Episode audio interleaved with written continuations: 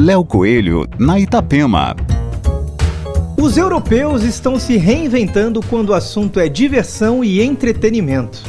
A Alemanha foi um dos primeiros países a realizar uma festa de música eletrônica num drive-in.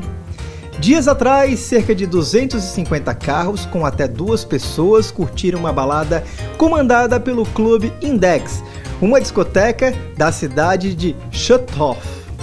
Agora, na Holanda, um restaurante vegano inovou com uma forma bem exclusiva de atender o público em Amsterdã. Com o objetivo de respeitar todas as regras de saúde necessárias e oferecer uma ótima experiência aos clientes, o restaurante colocou cabines individuais transparentes na área externa para que as pessoas possam fazer refeições e desfrutar da bela paisagem. Uma maneira criativa de distanciamento social que garantiu sucesso, esgotando todas as reservas rapidamente. Se você ficou curioso para conhecer esse novo formato em servir, acesse a nossa coluna no NSC Total. Aqui, Léo Coelho com as coisas boas da vida.